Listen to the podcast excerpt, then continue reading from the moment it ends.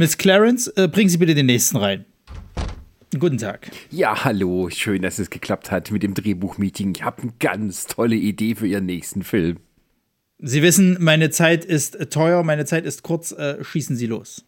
Ja, also, es geht um einen Superhelden, einen Superagenten aus, aus der Sowjetunion, der von dort geflüchtet ist, weil er das Regime nicht mehr ertragen hat. Und der Mann kann Laser aus seinen Augen schießen, mit denen er Panzer zum Explodieren bringt. Und er will eine geheime Weltverschwörung aufklären. Und, und, und seine Kräfte, die wachsen, während er weiterhin, ja, für das Gute sorgt. Der kann äh, Moleküle fusionieren und der kann eigentlich am Ende auch fast die Welt zerstören. Ha. Interessanter Pitch, erzählen Sie mir mehr. Ja, aber das Tolle ist, wir müssen nichts von der Action zeigen, denn wir zeigen alles aus der Sicht seines dummen Sidekicks. Ja, da müssen Sie aber einen großartigen Star haben, der den Sidekick spielt. Wen haben Sie denn, an wen haben Sie denn gedacht? Ja, wie wär's zum Beispiel mit äh, äh Jack Lemmon? Ja, der ist leider nicht verfügbar, aber als Idee, Sie könnten seinen untalentierten Sohn nehmen. Deal sensationell schlecht ist ihnen gerade mal gut genug. Sascha, Ronny und Chris schauen auf die Filme, die bei den Streaming-Anbietern erst ganz weit hinten auftauchen. Kein Genre und keine noch so bescheuerte Filmidee ist vor ihrer Meinung sicher, denn für sie ist es kein Trash, für sie sind es die Prime-Perlen.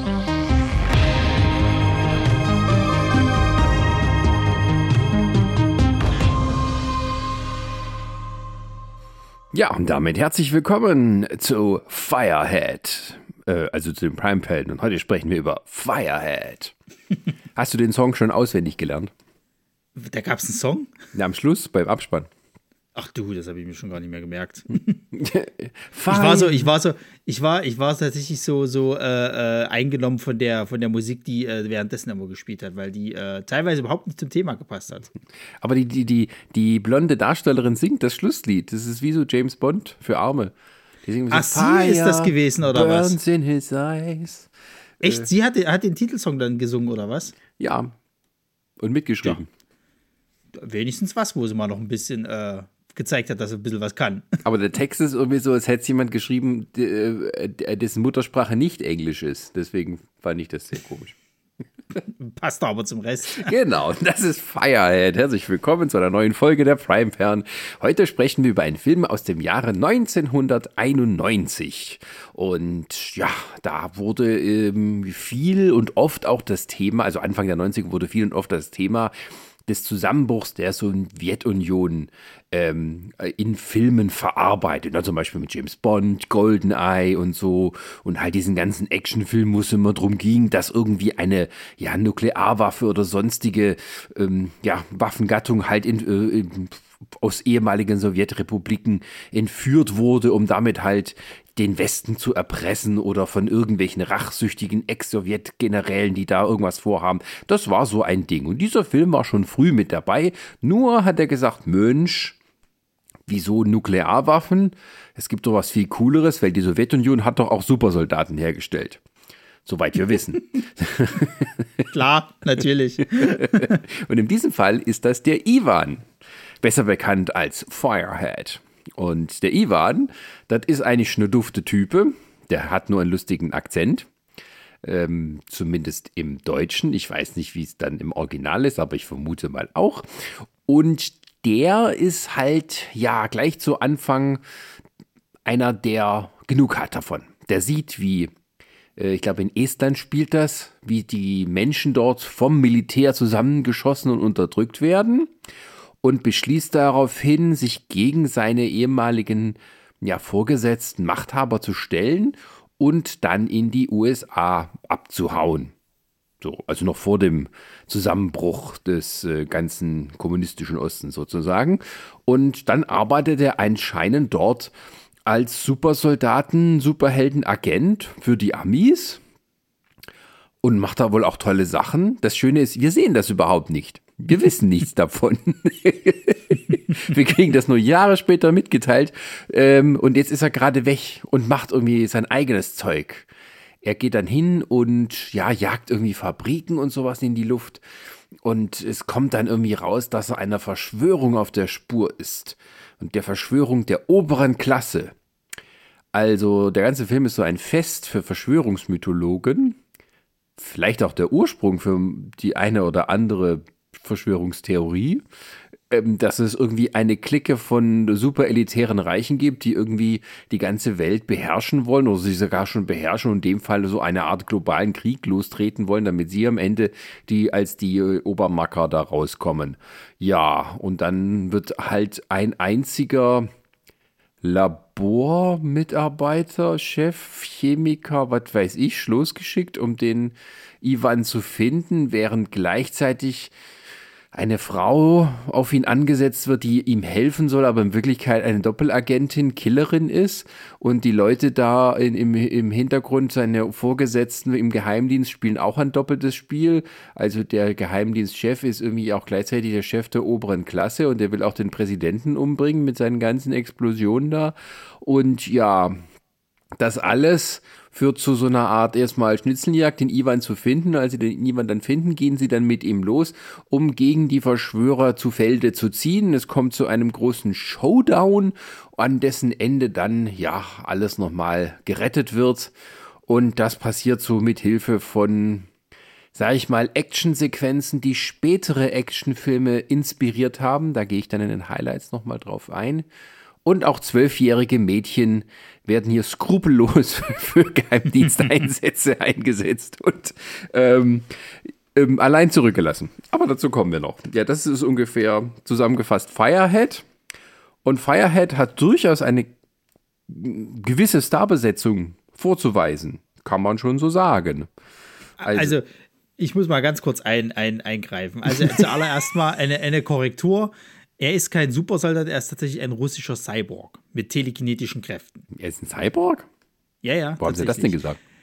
Das steht im Infotext. Im Film kriegst du das nicht erzählt. Nur mal so am Rande. So, das ist schon das Erste. Ähm, dann das zweite ist tatsächlich, dass, ähm, äh, also ich meine, wir gucken ja immer so bestimmte Filme, ne? So, und man, man, hat ja immer so ungefähr eine Idee, was könnte das alles sein, wenn, wenn, wenn du das so schön zusammenfassen so um den Leuten aber mal eine Idee zu geben, mal abhängig da, also mal, mal abgesehen von diesem Infotext, gibst. Es gibt eine Sci-Fi Collectors Edition, wo dieser Film mit drin ist, neben einem Film, der nennt sich Space äh, äh, Mutant und zwei Filmen, davon haben wir einen besprochen, Future Zone und Future Force. So, mhm. auf diesem Level bewegen wir uns. Nur, also rein so Richtig. schon mal, wo also wir der, sind. Der, der Produzent ist David Winters, der halt auch bei Future Force, ähm, ich glaube, sogar noch Regie geführt hat und lauter solche B-Movies eine Zeit lang produziert hat.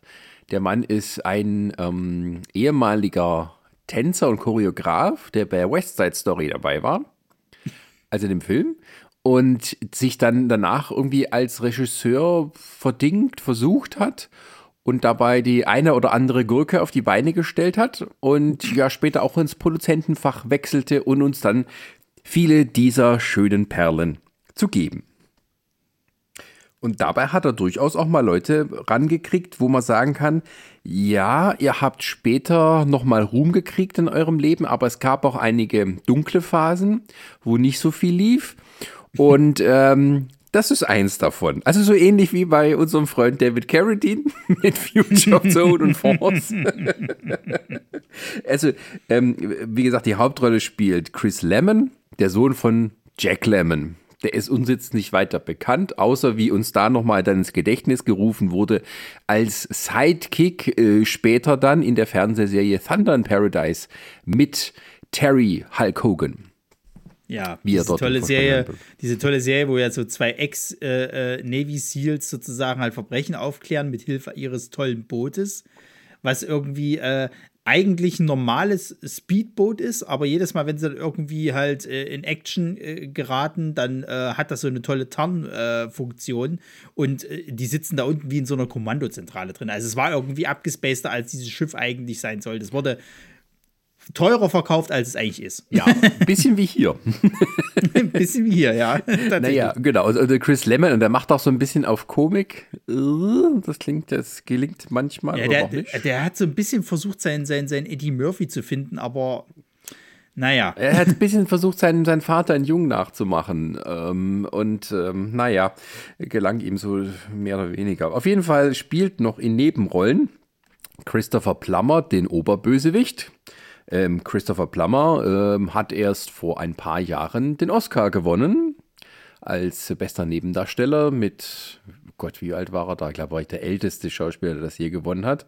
Also schon mit irgendwie 83 oder so. Und ähm, ja, die Nerd-Fans unter uns kennen ihn als General Chang aus Star Trek 6. Da aber mit äh, Augenklappe und ohne Haare. Und ja, oder, oder jetzt hier bei Knives, also es war so die letzte große äh, Geschichte, die ich kannte, ist halt Knives Out, wo er den, den, äh, naja, das Opfer halt gespielt hat. Ja, genau, aber halt sein, sein, sein größtes Ding, was halt so weltbekannt ist, war eben äh, The Sound of Music. Ja. Und äh, den, den habe ich ihm noch nie gesehen, aber das ist ja in Amerika das Ding und da hat er seinen Durchbruch und so gehabt. Naja, auf jeden Fall Christopher Plummer als Oberbösewicht und in einer kleinen Edelnebenrolle Martin Landau, der einst vom Ruhm von Mission Impossible äh, in der, also der Originalfernsehserie ähm, ja noch damals gezehrt hat und später dann auch einen Oscar gewonnen hat als bester Nebendarsteller ähm, als Bela Lugosi in Ed Wood von Tim Burton. Ja, also durchaus einige Hausnummern dabei, die aber offensichtlich mehr dabei waren, um nochmal die Miete zahlen zu können. So ein bisschen. Der Film ist auch eher günstiger produziert, also er wurde nicht in Hollywood gedreht oder sonst wo, sondern in Mobile, Alabama. Deswegen wirken diese ganzen Regierungsgebäude jetzt auch nicht so beeindruckend, sondern es ist halt mehr so, ja, ich weiß auch nicht. Sieht ein bisschen aus wie so die, die eine Highschool. wo die ja, dann mal ja, einsteigen oder, und so. Oder Lagerhalle XY. Oder das, natürlich.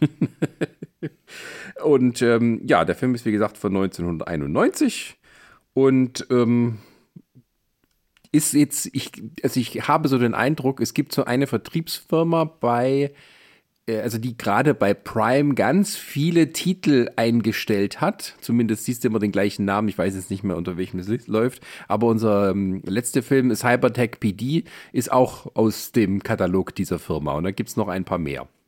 Die müssen wir dann nochmal genauer untersuchen. Aber ich muss sagen, dass Firehead durchaus abgespaceder ist als Cybertech PD.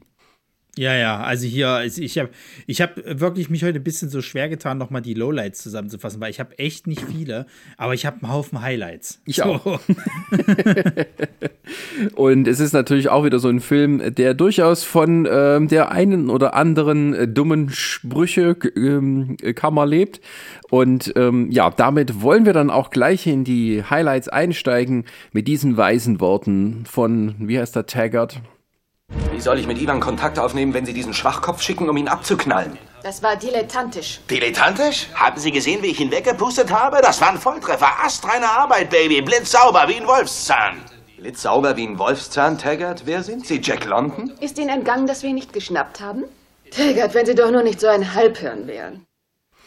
Ja, und wenn ihr jetzt komische Vibes habt, sagt, was, woher kenne ich diese Stimme? Ja, das ist die Synchronsprecherin von Lois Griffin aus Family Guy.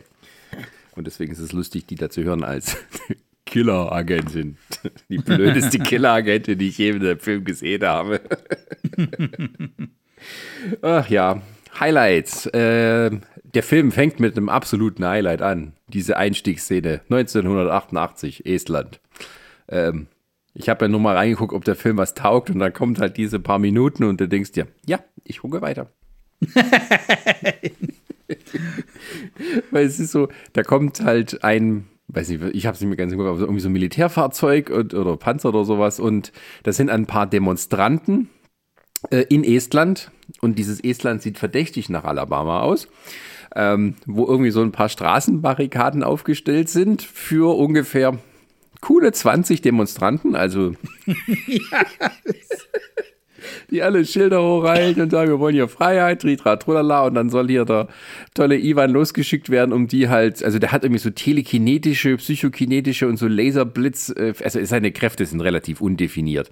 Ähm, ja, aber er kriegt dann halt so Gewissensbisse und schlägt sich dann auf die andere, auf die, auf die Seite der Demonstranten und rettet dann noch eine Mutter mit zwei Kindern, die dann allein hinter einer Mini-Barrikade stehen und die Leute, die sie dann, also die Bösen wollen sie dann erschießen. So, das muss ich sich vorstellen. Da ist eine Straße. Da ist so ein bisschen Barrikade. Darüber in dem Fahrzeug sind die Leute mit freiem Schussfeld. Links und rechts niemand da. Und unser Held sagt sich, ich bringe euch in Sicherheit, schnappt sich die Kinder und geht drei Meter rüber auf dem Gehweg und stellt die ab. Job erledigt. Es hätte doch ge ge äh, gefehlt, dass die irgendwie dann so, so fröhlich, so langsam so winken irgendwie. ja. Als ob das, als ob das irgendwie wie so ein, wie so ein, wie so ein äh, Lehrvideo ist, irgendwie so, auf der, kind, auf der Straße wird nicht gespielt, liebe Kinder. Hier zeigt euch Ivan, wie er von der Straße wegkommt. Er trägt sie rüber. Und dann kommt irgendwie, Job erledigt. Toll gemacht, Ivan. Danke, Ivan. ja. Ach Gott, ey. Ja, aber auch allgemein ist das halt, diese Inszenierung ist ziemlich lahmarschig. Also, das sieht man auch so bei anderen Stellen, irgendwie, wenn, die, wenn dieser, dieser Chemiker da und die, die Geheimagentin da zu dem Tatort gerufen werden, äh, wo die Explosion war, dann, dann, dann merkst du so richtig, die, die Kamera, die steht irgendwie auf fünf Meter Schienen. Das heißt, die können, die kann nicht so schnell fahren, weil nicht so viel Platz ist. Und dann alle laufen ganz, ganz langsam, damit die Kamera hinterherkommt und damit man nicht zu viel Weg verschwendet. die gehen dann, wir hatten fünf Meter und ja, die sehen, hätten eigentlich schon sehen können, was da auf sie zu, aber kommt aber, naja. Hast du noch ein, ein anderes Highlight? Ja, und zwar würde ich da gleich anschließen. Ähm, ich würde nämlich generell einfach mal darauf eingehen, dass die alle Zielwasser gesoffen haben. So. Oh ja, also, und wie? Äh, also wirklich, die stehen, das war wirklich nackte Kanone. Ja. Die stehen wirklich irgendwie so zwei, zwei Meter voneinander entfernt und schießen und kein Schwein trifft. Also du, du siehst weder irgendwie richtig gute Platzpatronen noch sonst irgendwas. Es trifft nie irgendjemand. Und ähm, das hast du auch gleich in der ersten Szene, wo, wo der, wo dieser, wir nennen ihn mal General, irgendwie vor dem Ivan halt steht und sagt, ja, hier äh, stehen bleiben, du musst jetzt gehen er könnte jetzt abdrücken, macht aber nicht. Er wartet erstmal, bis Ivan ihm mit seinen komischen Laseraugen halt die Knarre aus, dem, aus den äh, Händen irgendwie schießt. Ähm, dann wenig später hast du dann so, so, so Shootouts mit dem Ivan zusammen, wo die Leute halt einfach also wirklich freies Schussfeld, alles dann. Die ziehen halt volle Kanne drauf, keiner wird getroffen. Der, der duckt sich mal so kurz ein bisschen, schießt dann irgendwie so, irgendjemand wird vielleicht mal getroffen und so. So geht es halt die ganze Zeit halt, bis zum Schluss, wo dann tatsächlich der Ivan irgendwann mal erwischt wird und du weißt gar nicht, von was denn. So, weil du mittlerweile schon dich dran äh, äh, irgendwie gewöhnt hast, dass die halt schießen und nichts passiert irgendwie. Und auf einmal irgendwann greift er so, ah, oh, oh, ich bin getroffen worden. Oh, oh. Ja, es gibt diese eine Szene, wo die da irgendwie im Wald stehen und da kommen irgendwie die Bösen, ich habe es nicht mehr ganz im Kopf, aber auf jeden Fall Fall, die eine kommen aus dem Wald, die stehen wirklich also zwei Meter auseinander. Die einen schießen, die anderen schießen, keiner trifft. Also ja. der Ivan, der, der, selbst der trifft mal daneben, obwohl er quasi mit den Augen ganz genau dahin zielt, auf, also der guckt was an und das kann er dann so treffen mit seinen Laseraugen. Der kann eigentlich nicht daneben ziehen, außer er guckt zufällig, oh, eine Katze. Äh, und dann, ja. Ups, daneben. Also ich weiß halt auch nicht, ob das, ob das irgendwie am Budget lag, dass die gesagt haben, wir machen es mal ein bisschen spannend irgendwie und dann könnt ihr auch nicht so weit auseinanderstehen, weil wir haben nicht mehrere Kameras, wir haben halt nur irgendwie zwei und äh, können das irgendwie nicht so weit voneinander, also du hast von, voneinander ausstellen. Zwei Kameras. oh Gott. Ja, ähm, aber auch so in dieser, dieser Shoot, also es fängt, halt schon an an der Fabrik, wo es diesen Shootout gibt, in Anführungsstrichen Shootout, ja, ja. wo das halt schon von vornherein klar wird, okay, so ein Film ist das. Also da da, da gibt es halt Explosionen auch, wo du dann irgendwie, die stehen, gab es so eine Einstellung, die, die gucken dann das Feuer an, das Feuer ist irgendwie offscreen und du siehst halt, es sind einfach nur zwei Scheinwerfer mit einer orangenen Folie davor und die bewegen die Scheinwerfer hin und her. Das ist dann ihr Feuer. Das ist ja generell geil. Ich meine, er, er, äh, die, die treffen den ja dann irgendwann halt an, den Ivan, wie der gerade so eine, so eine Fabrik auseinandernehmen will. Und da ist halt dieser Taggart mit seinen tollen äh, äh, Leuten mit dabei. Dann hier unser, unser äh, ich sag mal, Held, also der, der Hart. Und halt diese, diese, wie heißt die, Melia oder so ähnlich? Oder, oder Mailer. Mailer, Mailer irgendwie. Ma Mailer, genau. Ich muss da so. mal gucken, wie das geschrieben wird. Und dann sind die, und dann sind die halt dort und sehen den. Und du siehst vorher noch, wie der, wie der halt irgendwie so einen Wachmann mitnimmt, der Ivan halt, und da in irgendein so Häuschen da irgendwie geht. Und die so, ja, der ist hinter der Tür da gelandet. Oh, hm, was machen wir denn jetzt so nach dem Motto? Ja, nehmen wir hier äh, unseren Raketenwerfer. Dann haben da so eine Bazooka irgendwie mit, gehen ein bisschen weiter auseinander und ballern da drauf. Und dann sagt der, der, äh, ich glaube, die, die Mailer vorher noch so, ihr könnt doch jetzt nicht mit einem Raketenwerfer da drauf ziehen. Hier sind überall explosive Stoffe, so, da seid ihr wahnsinnig. Ja, ja, passt schon volle Kanne drauf auf dieses Ding. Also, ich habe mich halt auch gefragt, warum macht ihr nicht einfach die Tür auf? Das ist eine Holztür gewesen. Ihr könnt, oder ihr ballert halt einfach drauf. Das ist auch nur so, ein, so, ein, so eine Holzlaube gewesen. Es ist nicht so, dass man da irgendwie Sprengstoff braucht, um den da rauszukriegen. So. Ja, aber. Wir sind, die, die wir sind nicht bei den, kleinen drei, äh, bei den drei kleinen Schweinchen irgendwie. aber die fassen das dann am Schluss, das fasst der eine das genau äh, gut zusammen, warum die das hier so machen. Er hat sich hinter der Tür da verschanzt. Gehen Sie in Deckung und jagen Sie den Schuppen hoch, Mann. Verrückt, Haggard, wenn Sie das Ding wegpusten? Geht diese gesamte Fabrikanlage in Flammen auf. Ach, das heißt es doch versichert. Und was ist mit dem Wachmann? Kommt! Der Scheiß ist doch versichert. der Wachmann, der ist ja irgendwie oder rausgekommen. Das wird auch nie wieder drauf eingegangen, wie er es eigentlich geschafft hat. Er wird dann später noch interviewt sozusagen von, der, von, von irgendwelchen Nachrichtensendern so. Aber Ach ja, genau. Wie er rausgekommen ist, keine Ahnung. Diese Nachrichtensender sind auch geil. Aber ja, ähm, ja ähm, ja, es ist halt, wird nicht so ganz klar, warum jetzt dieser, ähm, also Chris Lemon, ich weiß nicht mehr, wie der hieß, der, der, der, der die Rolle. Ähm, Na, Warren. Warren, Warren genau. Also die, warum sie jetzt den beauftragen, ihn zu finden, was hatte, also der wird irgendwie so erklärt, dass der irgendwie mit ihm zusammengearbeitet hat, aber als sie sich dann treffen, dann misstraut der Ivan dem trotzdem. Also es ist irgendwie nicht so ganz klar, warum jetzt gerade der ist, weil der ist auch so, ähm, ja, wirklich so, also Chemiker hinten in der zweiten Reihe, ich mache mit dir einen Film. Also, wenn, wenn da jetzt irgendwie so derjenige gewesen wäre, der dem Ivan irgendwie Superausrüstung baut oder sowas, aber es wird gar nicht klar, was jetzt den sein, dem sein Fachgebiet ist, das ihm hilft, für Geheimdienstoperationen, Special Operations mit Superhelden, äh, da, äh, also der kompetente Ansprechpartner zu sein.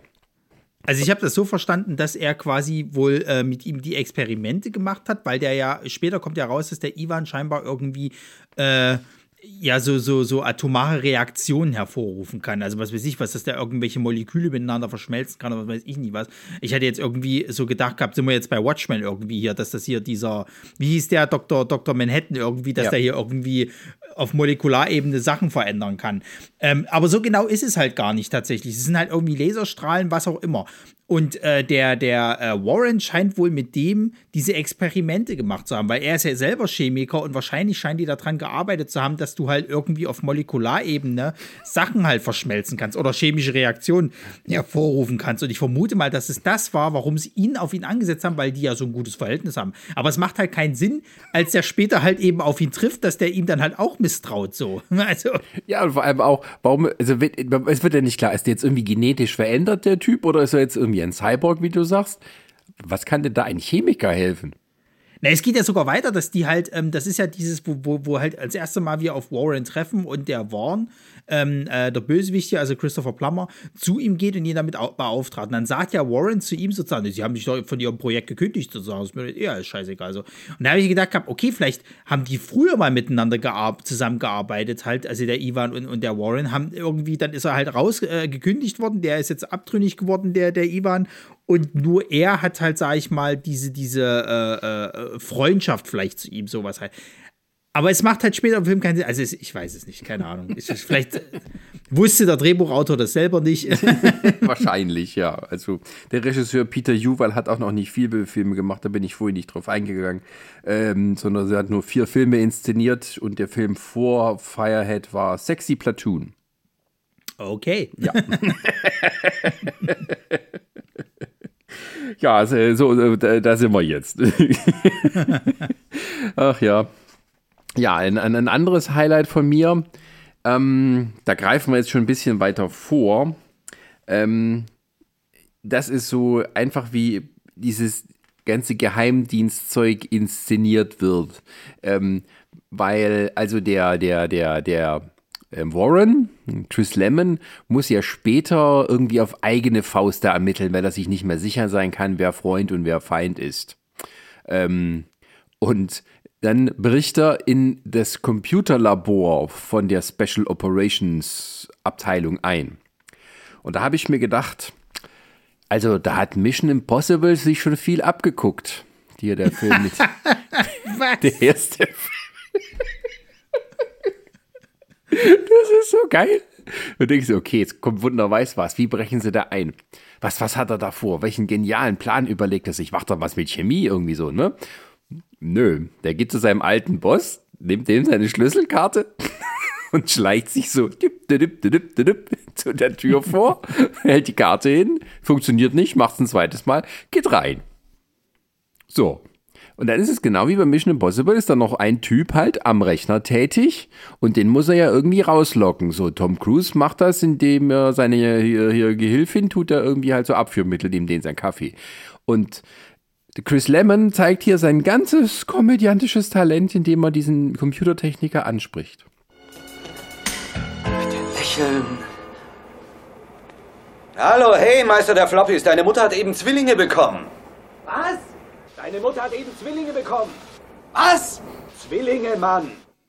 Ja, und als dann der Meister der Floppies auf ihn zugeht, knallt er ihm eine und dann fällt er natürlich sofort um und ist so lange K.O., wie man halt eben braucht, um das ganze Zeug zu klauen. Und das Schöne ist auch, wie dann die Geheimagentin, die Killerin, die Mela, dann hinterherkommt und irgendwie dort auch eingebrochen ist. In einem fabelhaften Einbrecher-Outfit, muss ich sagen. Ja. In schwarzen Lederklamotten, einer passenden, süßen Mütze und ich weiß nicht mal, ob sie flache Schuhe anhatte, sondern sogar hochhakige. Stiehlt sie sich da am helllichten Tag in dem Outfit da rein und denkst, hm, du kommst doch gerade von der Mundschau. Vor allen Dingen, warum? Die Frage habe ich mir. Warum? Warum ist die dort? Was will die dort? Ist die nur ihm auf der, auf der Spur, dass sie ihm quasi auskundschaften soll? Wollte die selber irgendwelche Sachen klauen oder sonst was? Das wird ja nie wieder aufgegriffen. Die ist halt einfach da. So. Und, und, äh, das, das Geile ist dann halt, und da komme ich dann zu einem zu einem äh, äh, anderen Highlight von mir sozusagen halt, es gibt ja dann einfach einen, einen Schnitt, als sie da drinnen fertig sind, also er kriegt dann halt eben so seine, seine Sachen raus, guckt da so ein bisschen im, im, im Computer nach und kriegt halt raus, dass scheinbar halt diese ganzen Fabriken irgendwelche geheimen Waffen da irgendwie äh, bauen und das ja nirgendwo bekannt war, weil er selber ja für diese Firma noch arbeitet und, und das eigentlich nie rauskam, dass das jetzt irgendwelche ähm, ja, Waffen militärischen Zweckes, was weiß ich was sind. So, dann gibt es einen Schnitt. Dann sind die bei ihr zu Hause. Und er hat die immer noch die Klamotten an. Ja. Also, also, ich meine, irgendwo ist es konsequent. Man kommt irgendwie, die, vielleicht sind die gerade erst bei ihr reingekommen so und dann kann sie sich noch nicht so, aber die hat die Mütze noch auf und so weiter, es wird die Handschuhe noch an und so. Es ist nicht mal so, dass die sich irgendwie äh, Mühe gegeben hat, sich mal langsam mal ein bisschen zu entkleiden oder sonst irgendwas oder das Nötigste an, an, an äh, Sachen halt abzulegen. Nö, das ist halt wirklich so von der einen Szene zur nächsten, als ob die irgendwie wie bei der nackten Kanone ins nächste Set gelaufen sind. Ja, und das Geile und dann, weil die ja so viel zusammen erlebt haben, dann beginnt halt die typische sexuelle Spannung zwischen den Hauptfiguren. Und dann gibt es die erotische Verführung. Ja, in Anführungszeichen. Die also, Mütze ab, Haare raus, Ständer. Habe ich mir aufgeschrieben. die nimmt naja, sie setzt, sie setzt sich ja noch auf ihn. Ja, aber die nimmt die Mütze ab und die Haare, die, du merkst es so, die, da ist nichts fluffig und die schüttelt die so, so ganz schlimm, als hätte sie jetzt Charlie's Angels ähm, geguckt am Abend vorher. Aber klappt halt nicht. Das Zeug klebt alles am Kopf. ja, dann setzt sie sich auf ihn drauf und dann, ähm, ja, passiert aber auch, also da gibt es halt einen Schnitt.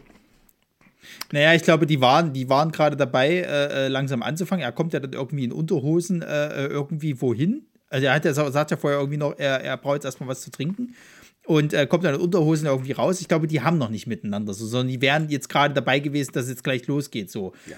Und dann äh. fällt ihm aber ja irgendwas auf irgendwie und dann muss er wieder weg. So. Und, und, und sie ist im, im Negligé irgendwie im Bett irgendwie und ja, wo will er denn jetzt hin? Was ist denn hier los?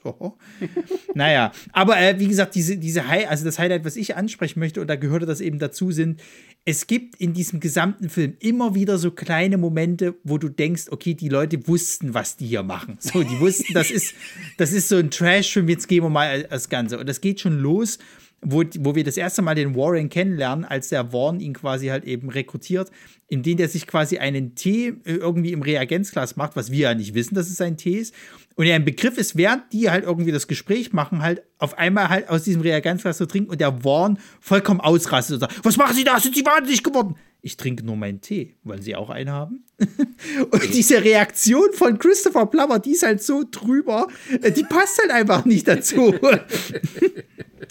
Das geht weiter. Äh, irgendwann später äh, äh, trifft sich Vaughn halt eben mit seinem, äh, mit dem, mit dem, was ist das, der Innenminister, ne? Oder der Außenminister? Der Innenminister, äh, Verteidigungsminister. Der Verteidigungsminister, genau. Ein absoluter so. Lappen von Mensch, der halt, wurde sich jeder fragt, wie hat er diesen Posten bekommen? Ja, ja. Und äh, trifft sich halt mit ihm irgendwo äh, draußen und, und Vaughn kommt gerade vom Pinkeln, macht gerade seine, seine Hose noch zu und möchte ihm die Hand geben.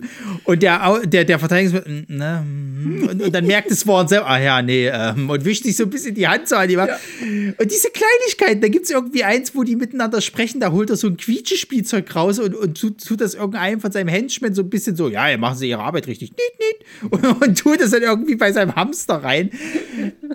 Ey, Warren hat dann irgendwann später eine Szene, wo die irgendwie flüchten und er so Bomben aus dem, äh, aus dem startenden ja, Flugzeug ja, werfen. Und dann irgendwie Highlight. total, total irgendwie wie so ein kleines Kind das Huhu, Bomben schmeißen. So. Äh, gibt es noch eine, eine, andere Szene von Vaughn, wo er sich irgendwie kurz vor so einer, vor so einer äh, äh, Sitzung mit seinem bösen Zirkel quasi die Kerzen anzündet und sich ein bisschen nett macht, so die Stimmung. also das sind, das sind so immer so wieder so kleine Momente, wo du genau weißt, okay, die wussten genau, was das hier für ein Film ist. Und da gehen sie halt auch voll drauf ein. Ja, das ist auch so ein Highlight von mir, wo man zum ersten Mal die obere Klasse sieht. Also diese geheime Superverschwörungszirkel, wo sich der Christopher Plummer mit seinen anderen Größen der Industrie und sonst was trifft. Die haben auch alle T-Shirts, damit sie irgendwie zum gleichen Club gehören.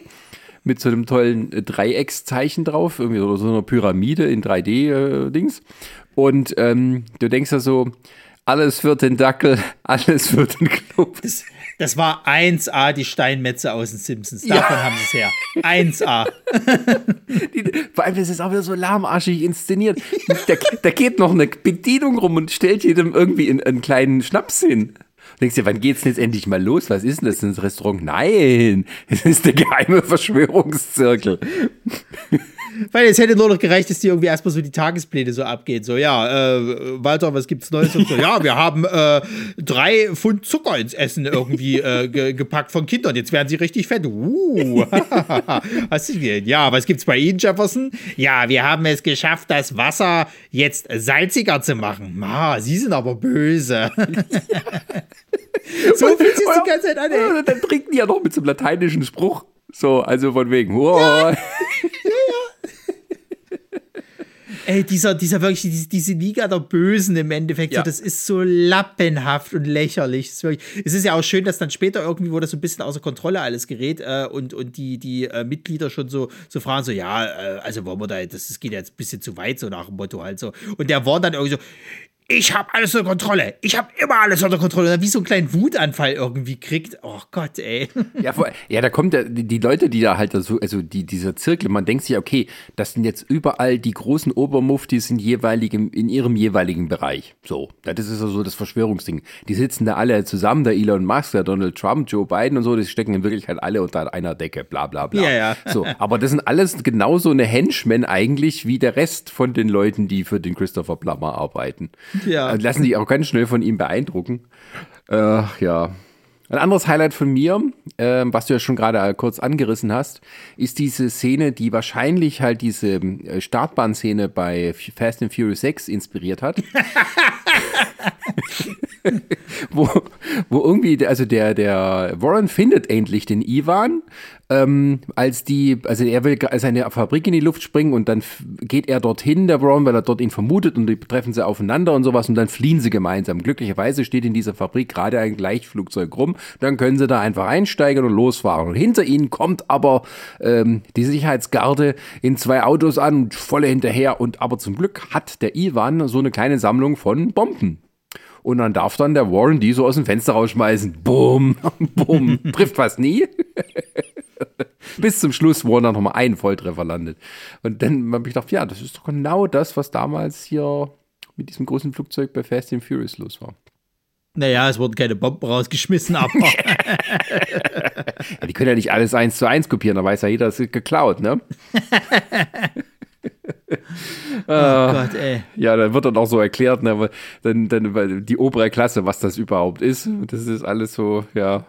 Die wollen, äh, was war, ja, ich weiß nicht, aber ähm, äh, hatte ich mir kurz raus. Es sollte aussehen wie ein russischer Sabotageakt. Sabotage, was? Oh, Scheiße.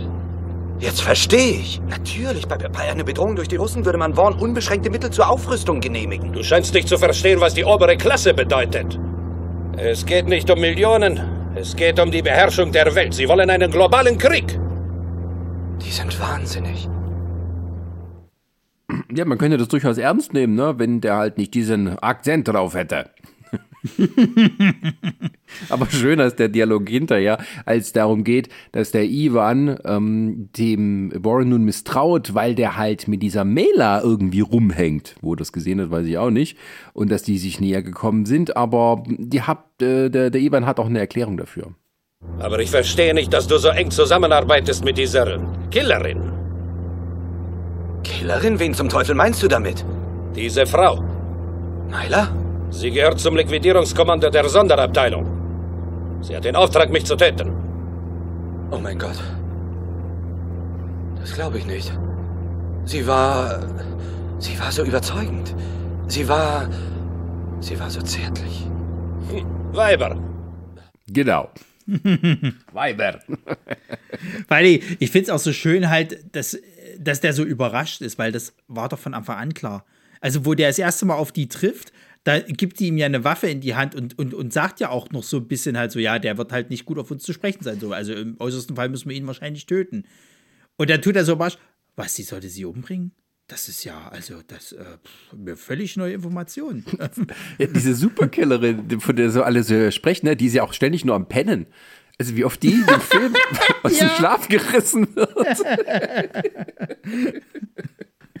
Na, wir wollen mal nicht vorgreifen, zu der komme ich noch. Äh, ja. Aber es gibt, es gibt auch so ein kleines Highlight von mir, ähm, was auch eher so, so Situationskomik ist. Und zwar der Warren kommt ja dann irgendwann noch mal zu, sein, zu dem äh, Haus von seinem alten Chef, also weil er ja so langsam mitgekriegt hat, naja, der Warren, der ist ja nicht so ganz frisch und sauber und äh, äh, hat so seine Geheimnisse und der hätte, hätte, also sein alter Chef, der hätte das nie durchgewunken, der Pendelton. Ähm, genau, der das ist, ist ein Martin lieber, Landau. Genau, das ist ein ganz lieber und ganz netter und so weiter, das wird eine ehrliche Haut, zu dem gehen wir noch mal und fragen, was ja eigentlich Phase ist. So. Und dann kommt er zu dem Haus an und da wird Musik eingespielt, so. Und die Musik klingt wie, als ob der gerade irgendwie so, eine, so ein Intro für so eine Familiensitcom aus den 70ern irgendwie ja. anfängt. So, der kommt wirklich an und dann geht und, und du denkst dir halt so, was ist denn jetzt los? So, die freuen sich halt auch mega, sich hier irgendwie zu sehen. Und dann, als, als äh, so langsam das Gespräch wie losgeht, wird diese Musik auf einmal wieder so überdramatisch halt. Also, als ob wirklich irgendeiner mal kurz drin so gesagt hat, oh, jetzt ist es Zeit für die Jefferson. Ja, und dann ist auch so im Hintergrund noch, siehst du das Auto, das ihn verfolgt und hat es natürlich nicht gemerkt in dieser Wüstenlandschaft, wo weit und breit kein einziges Haus ist. Ach ja. Aber ich fand das auch erstmal verwirrend, ähm, weil halt Martin Lander und Christopher Plummer sehen sich auch ein bisschen ähnlich, also so vom Typ her und dachte, hä? War das nicht der von vorhin? Habe ich da nicht richtig aufgepasst? ist super Casting. Also das ganze Casting ist sowieso so. Die alten Säcke sehen alle gleich aus und die Jungen auch. Das ist alles so ein Typ, alles so, so, so blonde Typen mit, mit, mit Locken. Ja, so ein bisschen. ja, eigentlich haben die nur eine Frau, ne? sonst wäre ich noch ganz durcheinander gekommen. Ja, naja. Nee, stimmt nicht ganz. Es gibt noch eine, ein, eine junge Dame. Ähm, können wir nämlich zum, zum, zum allergrößten Highlight kommen. Das nölige Nachbarmädchen, das in Wirklichkeit ein Wunderkind ist. Ja. Smitty. Ja, ja. Und Smitty ist nicht nur ein Ass in Chemie und Physik und sowas und hilft dem äh, Chris Lemon immer aus der Patsche, also so, wenn er nachdenken muss, um was es geht, sondern auch, ja, wenn es darum geht, ein Fluchtauto zu besorgen. Ich finde das so herrlich, ne? Also, es gibt dann halt die Szene, die, das glaube ich, äh, nachdem die halt diese Flugzeugszene halt sozusagen hatten, äh, müssen die sich halt verstecken und so weiter oder wollen halt zu den Bösewichten und die brauchen halt ein Auto. So, und dann ruft er halt irgendwo an einer, an einer Straßenecke in so einer Telefonzelle. Die Straßenecke sieht auch furchtbar aus. Das könnte auch das tiefste Ghetto sein. So, ruft er halt äh, Smitty an. So, und Smitty soll doch jetzt bitte mal mit dem Auto irgendwie, äh, dahin kommen oder beziehungsweise die abholen oder was weiß ich was. Da, da ist mir noch nicht mal in den Sinn gekommen, dass die jetzt mit einem Auto ankommt. So. Und ähm, Smitty hilft natürlich, ähm, sagt natürlich so, ja, nö, aber dafür musst du mir auch irgendwie was tun. So, ja, ja, ja, alles klar. So. Und Smitty geht halt raus, ne? Die ist halt zwölf, sagt zu ihrer Mutter, ja, Mama, ich gehe noch mal raus spielen oder ich gehe irgendwie zu einer Freundin und so. Und Mama sagt so im Hintergrund, ja, stör mich jetzt nicht, Schatz. So. Ja. Also siehst du schon, alles eh scheißegal. so, dann geht die halt vor die Tür, da warten schon zwei von diesen Henchmen, die wahrscheinlich irgendwie, also es ist ja ihr Nachbar irgendwie, die halt eben auf den Warren warten, aber sie geht vorbei und alles cool. Schnitt, die kommt an mit einem Auto. Und ich dachte, was ist denn jetzt kaputt? Die, sitzt, du siehst mal, die sitzt tatsächlich am Steuer und fährt davor. Und ich frage mich halt, okay, wie haben die das beim Dreh gemacht? Hat die, äh, ist, da wirklich, ist die wirklich gefahren? Oder haben die das irgendwie ferngesteuert? Oder wie lief das ab? Äh, ich glaube, man haben sieht das, das Auto geschoben? nicht. Ich glaube, das haben die geschoben und die sitzt dann. Oder sie haben einfach so das Auto vorrollen lassen. Sie muss dann auf die Bremse drücken oder so. Ja, auch das ist aber schon. Hm. ne, jedenfalls, jedenfalls, die steigt dann halt eben aus, ne? Die, die bedanken sich, die beiden halt so, und, und du denkst dir, na gut, und was, was ja, macht er denn jetzt ja. mit dem Mädel? So. Ja, dann sagen die eiskalt so, hier hast du ein bisschen Geld, ne? Äh, suchst du dir da vorne ein Taxi, fährst du von aus. In dieser Ecke halt. Die fahren dann einfach weg, die steht erstmal an der Ecke dort, da hätte jetzt einer um die Ecke kommen können, hey, Mädel, gib das Geld her, sozusagen. Die überfallen, umbringen, was weiß ich nicht, was halt so. Also in der schlimmsten Ecke lassen die das Mädchen tief in der Nacht alleine mit ein bisschen Geld rumstehen. Ja, das ist so, da habe ich so gedacht, das wäre so ein Moment, wo es heißen würde, die wäre super bei Cinema Sims. das klingt nämlich so. Ach, du bleibst hier, Smithy. Ich kann dich nicht mitnehmen, das wäre viel zu gefährlich für dich. Hier, da sind 20 Mäuse. Setz dich in ein Taxi und düst nach Hause. Warren, du willst ein zwölf Jahre altes Mädchen nachts ganz alleine auf der Straße stehen lassen? Machst du dir überhaupt keine Sorgen um mich? nicht die geringsten. Komm her, gib mir ein Küsschen. Ich fliege jetzt nach Vegas und verzock die Mäuse. Das wirst du nicht. Du fährst nach Hause. Los, komm her, versprich's mir. Okay. Ab mit dir. Ciao. Tschüss.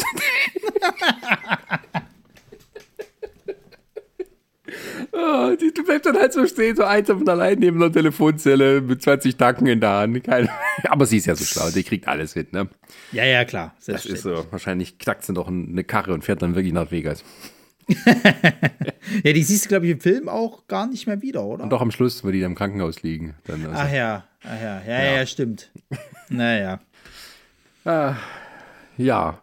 Ähm, äh, jetzt muss ich kurz meine, meine. Hast du noch ein Highlight? Ich muss kurz meine. Nee, also ich bin tatsächlich dann jetzt langsam bei den Lowlights angelangt. ähm. Na, also die, die, die Killerin ist, wie gesagt, am Pennen. Das ist somit die blödeste Killerin, die man überhaupt haben kann. Ah, doch, ein, ein, ein Highlight habe ich noch, das kommt aber ein bisschen vorher. Ähm, wo die den, den, den Pendleton, also den ehemaligen Chef, dann erschossen finden. Also da kommen da die bösen Killer und der Pendleton weiß schon, dass der umgebracht wird und sowas. Und so finden die den auch. Und die gehen in das Haus von dem quasi, um Hilfe bei ihm zu erbitten. Das ist dunkel. Aber trotzdem ist noch ein bisschen Licht da. Auf jeden Fall schalten das Licht ein und da liegt der Leichmam einen Meter von denen entfernt und alle so. Und die haben das nicht gesehen. Das ist, und dann gibt es auch so eine Schießerei in dem Haus also die, die, die schießen, die Bösen schießen von draußen rein, die schießen zurück. Und die schießen alle so, dass sie erstmal sagen, naja, wir schießen durch das Glas. Und die nimmt sich immer eine neue Glasscheibe, bevor die intakt ist. dachte ich so, hey, das ist Top Secret. Wo die da am Ende diesen, diesen Film mit, mit, äh, mit Val Kilmer, wo die dann immer eine Scheibe erstmal tot äh, durchschlagen müssen, um dann rauszuschießen. Weiß nicht, ob du den Film kennst, aber das ist ja, exakt ja, genauso wie halt bei, bei, bei, bei den Machern von Die nackte Kanone. Das ist von den Regisseuren. Ja, ja. Nee, der ist auch großartig. Es ist schade, dass die solche Filme heutzutage eigentlich fast nicht mehr machen, ehrlich gesagt. Ja, es gibt halt aber auch so überall so diese, diese Kleinigkeiten, ne? Die, die stehen da, also der Warren und der Ivan stehen am Zaun von dem Hauptquartier der Bösen. Da ist kein Schwein links und rechts. Und dann haben sie einfach so einen Nachtsfilter drüber gemacht, damit es halt jetzt, okay, wir warten noch kurz. Und dann siehst du einfach, die haben einfach den Filter rausgenommen und haben gesagt, jetzt ist Tag. Zeit vergangen. Aber es ist die gleiche Einstellung. Ich meine, das ist effektives Filmemachen, aber. Uh, und dann die, die, die ja, Wachen, das sind vier Leute und die, ja, zack, zack, alle tot. Ja, vor allem ist es auch so geil. Ich meine, äh, die, also wirklich, dieses Haus ist erstens mal nicht beschützt, sozusagen, wo sich die bösen Bösen treffen, so nach dem Motto. Und ähm, die lehnen da an dem Zaun vollkommen im Sichtfeld, ne? Ist vollkommen frei. So, du, du würdest die halt sehen, da ist keine Hecke und nichts sozusagen halt. und lehnt dort und sagt, ja, jetzt müssen wir erstmal warten. So, na gut, dann lege ich mich ein bisschen aufs Ohr. So, der Warren schläft tatsächlich und der Ivan so, ah, oh, irgendwas passiert hier und weckt den halt wieder auf und so. Dann siehst du, wie die halt irgendwie alle vorfahren, die, die, die, äh, äh, dieser Zirkel sich dann irgendwie da so ins Haus reingeht, so, die könnten sich gegenseitig sehen, so. Also der Zirkel hat, hat, hat ja. ein Sichtfeld auf diesen Zaun, auf die zwei, und die zwei haben das volle Sichtfeld auf diesen Zirkel sozusagen. Also, und keiner bemerkt das halt irgendwie. Ja, das ist halt und, auch so das große Showdown, ne? Also dort trefft sich dann alles, dort will man den Präsidenten der USA, den Präsidenten, so auf, auf kurze Anmeldung, zwei Tage vorher, kriegt dann der Verteidigungsminister den Präsidenten dazu, dieses Ding dazu besichtigen und dann plant eben der böse Christopher Plummer den ganzen Scheiß in die Luft zu jagen und den Präsidenten gleich mit. So, super Sache. Ne? Das ist auch immer so, dass da man, man fährt einfach mal schnell hin und es ist irgendwie halt eine Falle. Und also was da alles drin passiert, da weißt du gar nicht, wo du anfangen sollst. Das sind, das sind irgendwie, das, das ist das Labor von dem Warren und da stehen, da sagt, das sind tödliche Viren oder manchmal sind auch tödliche Bakterien, da weiß es selber nicht genau rum. Und das ist einfach so ein Sechserpack von Kanistern, die stehen da frei herum und dann müssen die die wegbringen, damit das ja nicht freigesetzt wird. Das ist der zweite. Also Präsidenten töten und böse Bakterien irgendwie in die Luft schießen damit die sich verteilen. Und der Präsident sagt dann zu seinen äh, Secret Service Leuten, na, dann packt mal mit an, Leute. Wir bringen das jetzt raus. Oh, das geht dann auch so hin und her. Und, also, dann werden die, die, werden die Garagentore runtergefahren und die Rollläden, dann heißt es, oh, das sind die Strahlenschutzschilde, die haben sich automatisch runtergefahren. Das sind so ein paar Wellblech-Dinger äh, äh, äh sozusagen halt. Also kann mir doch keiner erzählen, dass du die nicht irgendwie kaputt kriegst. Nee, und es ist halt alles so furchtbar billig und dann ja, es geht halt immer so, das, das Finale zieht sich auch ziemlich. Und dann ist halt so, die, überall sind Bomben verteilt und die Leute müssen halt, die Guten müssen die Bomben irgendwie entschärfen und äh, der, der, der Ivan wird vergiftet, also müssen sie noch ein bisschen ihm ein Gegengift spritzen. Da hat er noch eine Stunde zu leben, so ein bisschen crankmäßig, ne? Ähm, und, ähm, aber er ist trotzdem irgendwie zu schwach und kriegt es gerade noch so hin. Äh, und am Ende ist es aber Chris Lemon, der dann den Tag rettet und den Bösewicht tötet. Da gibt es dann die einzige Sache, wo er mit seinen Chemiekenntnissen tatsächlich noch ein bisschen was tun kann. Weil irgendwie sind alle Türen verschlossen, er hat irgendwie so eine Säure und kriegt dann damit die Tür auf, hinter der sich Christopher Plummer versteckt und dann die letzte Bombe zu zünden. Oder überhaupt die ganzen Bomben, die alle so eh so scheiße aussehen. Das sind irgendwelche solche Radios, wo sie einfach Lichter dran gemacht haben, damit die ja, irgendwie äh, jetzt, oh, da geht der, der Funkzünder los. Düt, düt, düt. Ähm, ja, vor allem, du musst ja auch mal überlegen, halt, also das, das, das fand ich auch geil. Der holt ja dieses, diese Säure einfach aus seiner Tasche raus. Die hat er ja auf einmal da, so nach dem Motto. Äh, äh wo ich mich auch gefragt habe, wo hat er die denn jetzt auf einmal hergehabt so? Und, und ähm, der Christopher Plummer, also ich weiß nicht, äh, so ganz ist mir sein komischer Plan nicht, nicht äh, äh, äh klar geworden. So. Ich meine, ich verstehe, er wollte das Haus verlassen, damit alle draufgehen, so nach dem Motto. Das ist halt explodiert und dann Schicht im Schacht. So. Und dann merkt er aber, oh Scheiße, eine Bombe ist gerade ähm, quasi deaktiviert worden. Mist. So, ich gehe mal wieder rein. So, und guck mal, was da eigentlich los ist. So, anstatt irgendwie von draußen der hätte die ja auch, also die waren ja alle scheinbar mit einem Zeitzünder, aber er hätte die ja auch einfach zünden können. Macht er nicht, denkt doch gar nicht dran. Wenn jetzt eine Bombe von den Dingern nicht hochgegangen wäre, ist doch scheißegal. So, ich meine, die, die anderen Explosionen, im, im besten Falle wird das Ding halt eben mit hochgejagt durch die anderen Explosionen. Im, im zweiten Falle sozusagen gibt es diese scheiß Viren, wenn die jetzt nicht alle draufgehen. So. Also, wo ist denn das fucking Problem? Warum rennt der da noch mal rein? Und so dämlich zu sein, sich dann noch mal in so eine Tür einzuschließen, weil da, da geht er ja auch mit drauf. Da hat er doch gar nicht gewonnen. Ja, weil dieser Raum, da gibt es keinen zweiten Ausgang. Ne? Der schließt sich selber mit ein, äh, lässt sich in die Ecke drängen. Und äh, ja, aber auch so, ja, das ist aber auch so das Ganze. Also der, der, der, am Anfang wird der Chris Lemon gefangen gesetzt von den Wachen und in einen Raum gesperrt. Und da sitzt er dann. Und es vergeht, also von der Zeit, die da so alles so passiert, was da, sagen wir mal, da vergeht eine gute Stunde. Da kommt der Präsident und mir kriegt einen Film vorgeführt. Und da gibt es einen Schnitt, und das ist wieder Chris Lemon. Und dann guckt er so links neben sich. Ja, dann sieht er auf einmal, oh, eine Bombe. Eine Bombe. Huch. Wo kommt die denn her? oh, nee, ja. Ähm, aber am Ende schaffen sie es dann trotzdem noch zu entkommen und der Ivan überlebt natürlich. Und glücklicherweise haben sie alle die gleichen Krankenversicherung, deswegen sind der Ivan und der Warren zusammen im gleichen Krankenzimmer. Und Dann gibt es auch noch eine lustige Szene, weil dann der Ivan sich halt mit amerikanischer Literatur beschäftigt und er liest gerade ein Batman-Comic-Heft. Ich bin nicht Ihre Blutgruppe. Soll ich dir was vorlesen? Was liest du da? Batman. Wenn es unbedingt sein muss. Wusch. Krambel. Wurm. Smirk. Wie spricht man das? Besap.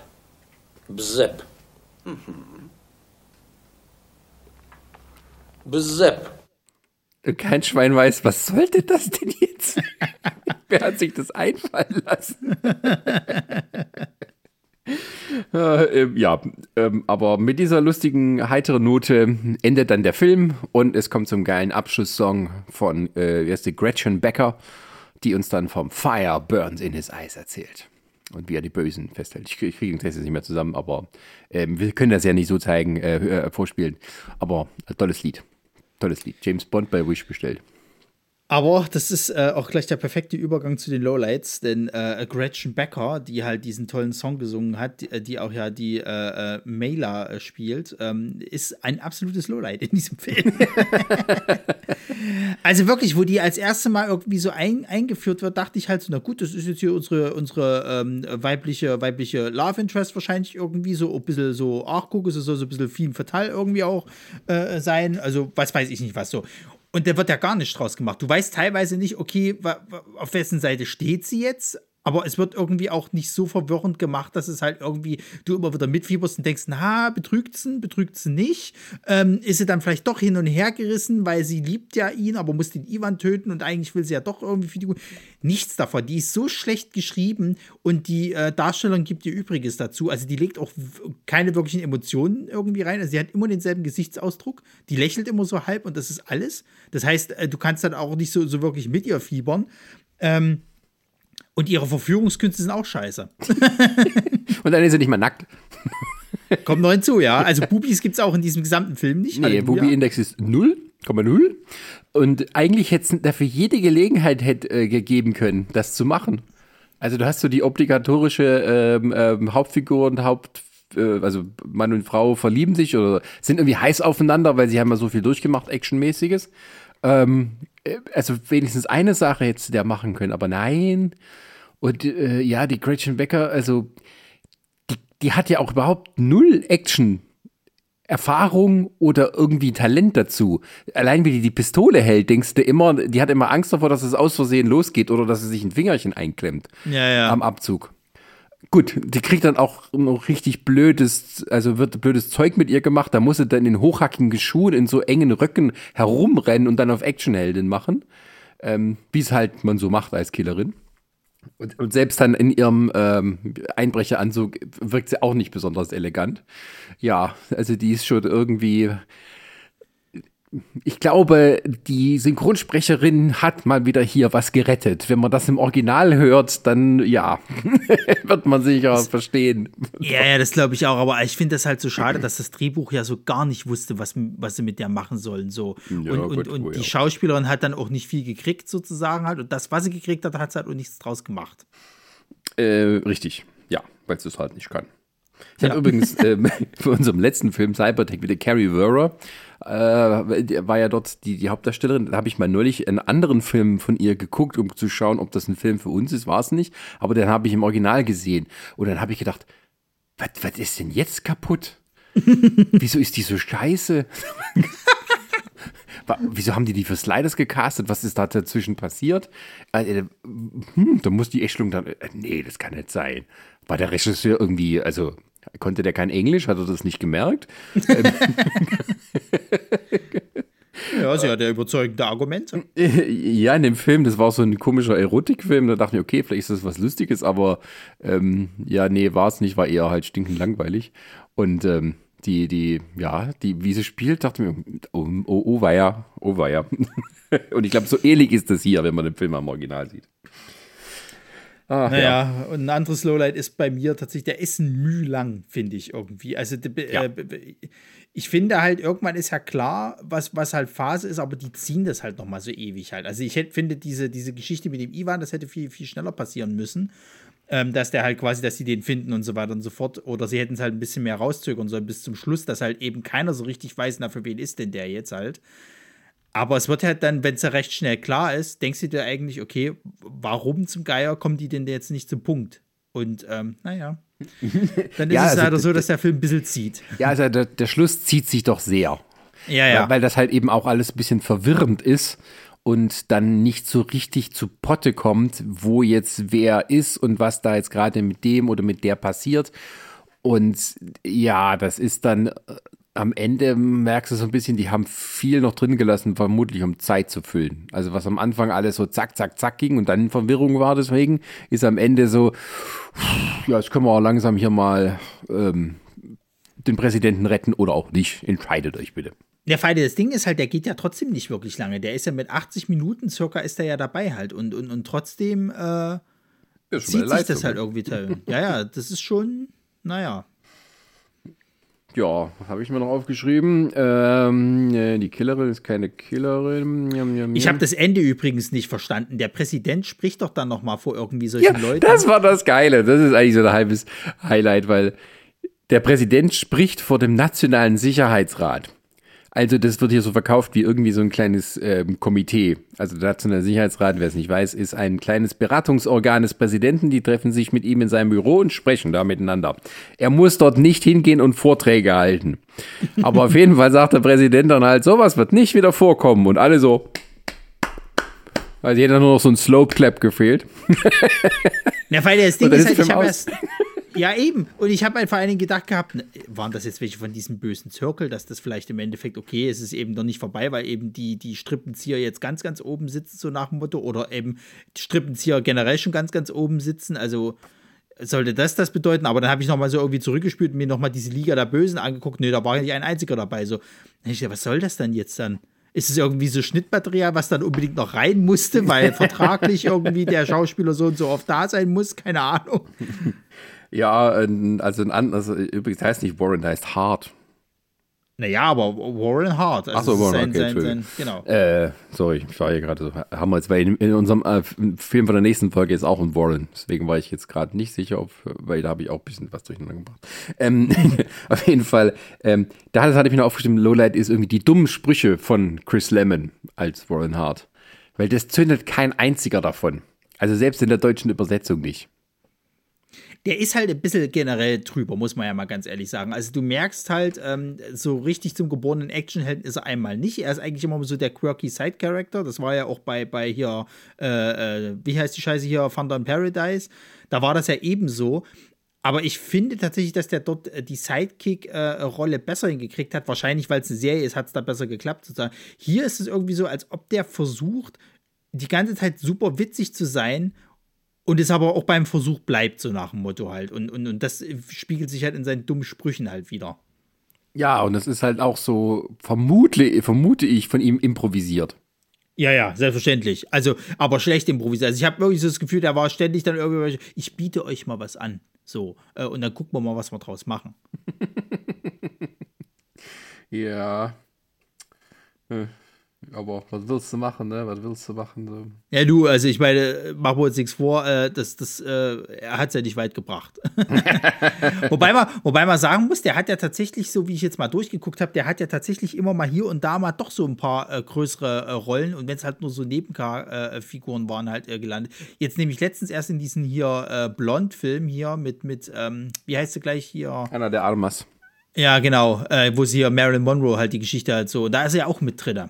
Oh. Es wird irgendwie so ein Hintermann sein, was weiß ich, was so eine typische B-Rolle, aber äh, also so eine Produktion da mitzumachen, das ist schon mal eine Ansage halt, ne? Ja, ich habe übrigens gerade, bei, wo ich nochmal geguckt habe, bei Gretchen Becker, ähm, festgestellt, sie hat auch in Ed Wood mitgespielt. Als irgendwie äh, Assistant vom Fernsehmoderator. Vermutlich kein Text. Ach ja, ähm, ähm, ja, aber ansonsten, also viel mehr Lowlights habe ich jetzt eigentlich nicht. Nö, bei mir auch nicht. Also, wie gesagt, das Pacing halt hatte ich halt und die, die äh, äh, Melia, die, aber das war's. Also, genau.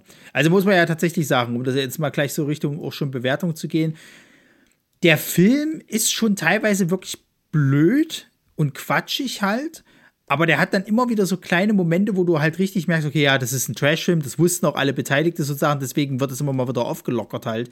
Und ich finde, dass der halt auch also nicht komplett langweilt, sag ich mal. Es gibt mal so ein paar kleine Längen, aber ansonsten unterhält er eigentlich die ganze Zeit ganz gut, weil du halt dann einmal die Dynamik hast zwischen den, äh, zwischen den Warren und den Ivan, die halt später noch mit dazu kommt.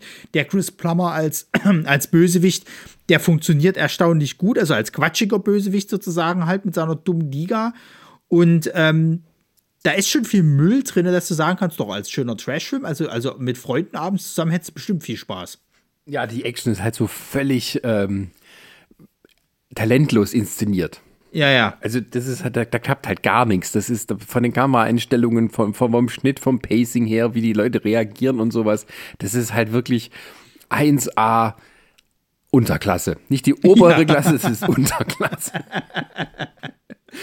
Und äh, deswegen hatte ich da auch meine Freude dran. Gerade wenn es Schießereien gab, das war dann echt so von wegen äh, immer so diese Gratwanderung, ist das jetzt nackte Kanone oder ist das jetzt ernst gemeint? Ja. Von daher, ja, ich würde da auch ein bisschen großzügiger sein. Also ich würde ihm schon drei Prime-Perlen geben. Ich gehe sogar höher, ich würde den 3,5 geben. Hui. Ja, weil es auch so eine abgefahrene Story ist mit dem Typen, der ja aus seinen Augen äh, Laser schießen kann oder wie auch. Das ist, ja, also da muss ich noch mal kurz drauf eingehen. Ne? Also das wird ja in dem gesamten Film, wird das ja irgendwie so hingestellt, als ob das das Normalste der Welt ist. Das, also das ist ja nicht so, dass da irgendwie mal Leute irgendwie suspekt sind oder, oder, oder denken, scheiße, was, gegen wen kämpfen wir hier eigentlich? Später hat er ja sogar noch so ein Laserschild, was er irgendwie vor sich irgendwie aufbauen kann. Da, da ist keiner überrascht, niemand. Also es, es scheint in dieser Welt, von denen scheint es tatsächlich etwas sehr Normales zu sein. Ja, die haben das so akzeptiert. Das ist ja das Ding. Das heißt ja irgendwie, dass da Superhelden sozusagen existieren und zumindest einer und das hat man so hingenommen. Und ähm, aber ey, also jetzt mal, aber jetzt mal ohne Scheiß, selbst im MCU ist es ja mittlerweile so, dass die Leute, obwohl die alle wissen, dass Superhelden existieren und trotzdem aber wieder noch verblüfft sind, wenn da irgendwie die Leute gerade ihre Superheldenkämpfe haben und so. Und hier ist es halt tatsächlich so, ja, wir schießen auf ihn, tralala, so, oh, er hat Laseraugen, naja. Ja, nö, was will man machen, ne? blöd gelaufen.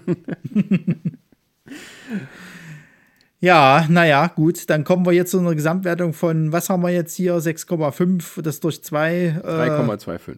Ja. Das ist schon mal nicht schlecht. Sure. Ja, aber Bubi Index 0. Ich wollte schon sagen, der zieht es halt wieder runter. Ja. Was sollen wir denn jetzt immer mitberechnen, dass der Bubi Index Nee, aber, aber äh, äh, ich sag mal so, in einer kompletten Endbewertung dann von, von allen Filmen muss das mit berücksichtigt werden, dass, obwohl er so hoch gerankt ist, äh, dann bei dem Bubi Index abstinkt. Das stimmt, weil es gab genug Gelegenheiten dafür. Es hätte durchaus. Ähm Vielleicht weil die, die Schauspieler noch nicht, ich weiß es nicht, auf jeden Fall. Du hättest es, ja, aber du hättest es ja auch, auch anderweitig inszenieren können, wie es ja unser nächster Film, den wir dann besprechen, halt gemacht hat, ganz clever. Einfach mal in irgendeine Nacktbar gehen oder irgend so ein Quatsch. ähm, das hätte man alles, hätte man alles machen können, wenn die jetzt nicht die Hauptdarstellerin da irgendwie äh, sich entblößen lassen willst, so. Ja, oder ein Buddy-Double. Irgendwas. Das ist ja auch nicht ja. schwer. Also dann musst du halt, du zeigst halt ihren Kopf nicht und so. Das geht doch immer.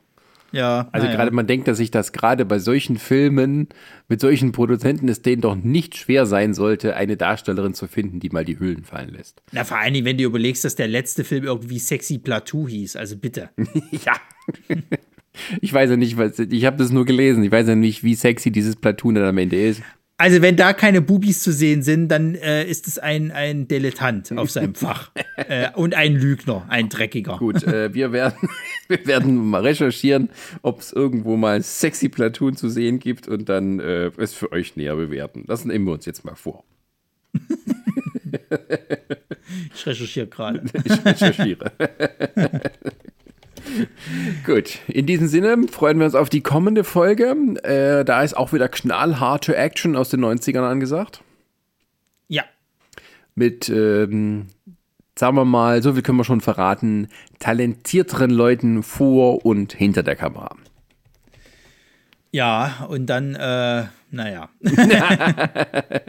und das Endergebnis äh, könnt ihr euch dann anhören in der kommenden Woche. Bis dahin, Richtig? gehabt euch wohl. Tschüss. Tschüss.